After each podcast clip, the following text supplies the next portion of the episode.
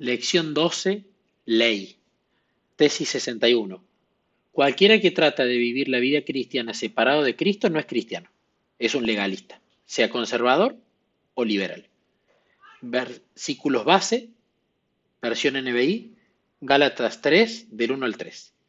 Gálatas torpes, ¿quién los ha hechizado a ustedes ante quienes Jesucristo crucificado ha sido presentado tan claramente? Solo quiero que me respondan a esto. ¿Recibieron el Espíritu por las obras que demanda la ley o por la fe con que aceptaron el mensaje? ¿Tan torpes son? Después de haber comenzado con el Espíritu, ¿pretenden ahora perfeccionarse con esfuerzos humanos? Al hablar de legalistas hay que distinguir entre los legalistas negros y los legalistas rojos. Como ya hemos visto, es legalista la persona que piensa ganar su salvación mediante la observancia de la ley o de cualquier otra manera aparte de Cristo. El legalista negro es entonces el que usa traje y corbata negros, zapatos y calcetines negros. Es el legalista conservador y de cara larga, que encuentra su seguridad en las normas de la iglesia que mantienen alto. Pero es un legalista porque no encuentra tiempo para cultivar una relación personal de amistad con el Señor Jesús, aunque dedique mucho tiempo al estudio de doctrinas y normas éticas. Un legalista rojo es la persona que usa joyas y asiste al cine y quizá de vez en cuando bebe un vaso de vino, la analogía proviene de la descripción que Apocalipsis 17 hace de la mujer que se sienta sobre la bestia escarlata.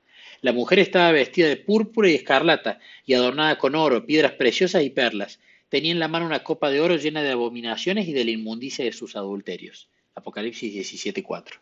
Usamos esta analogía únicamente con el propósito de ilustrar un punto. No involucra ninguna nueva verdad profética acerca de los misterios del libro del Apocalipsis. El legalista rojo, entonces, es el legalista liberal, que encuentra seguridad en las normas de iglesia que ha abandonado.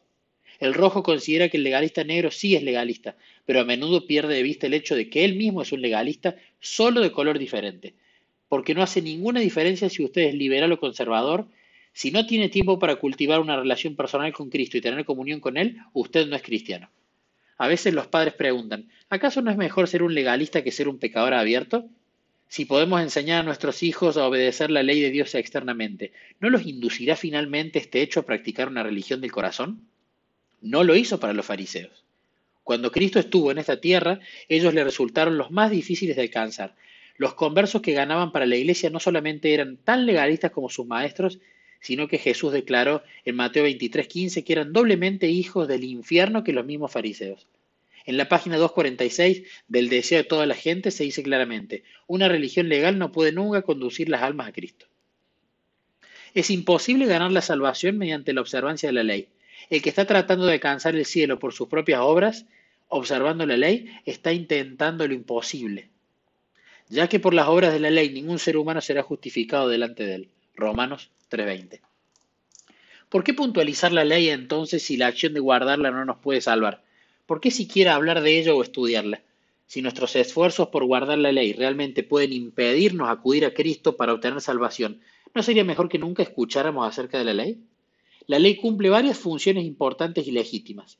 Es verdad que no puede salvarnos, pero puede mostrarnos nuestra necesidad de salvación. La ley no nos puede transformar, pero puede indicarnos nuestra necesidad de transformación. Pablo describe la ley como un guía para llevarnos a Cristo.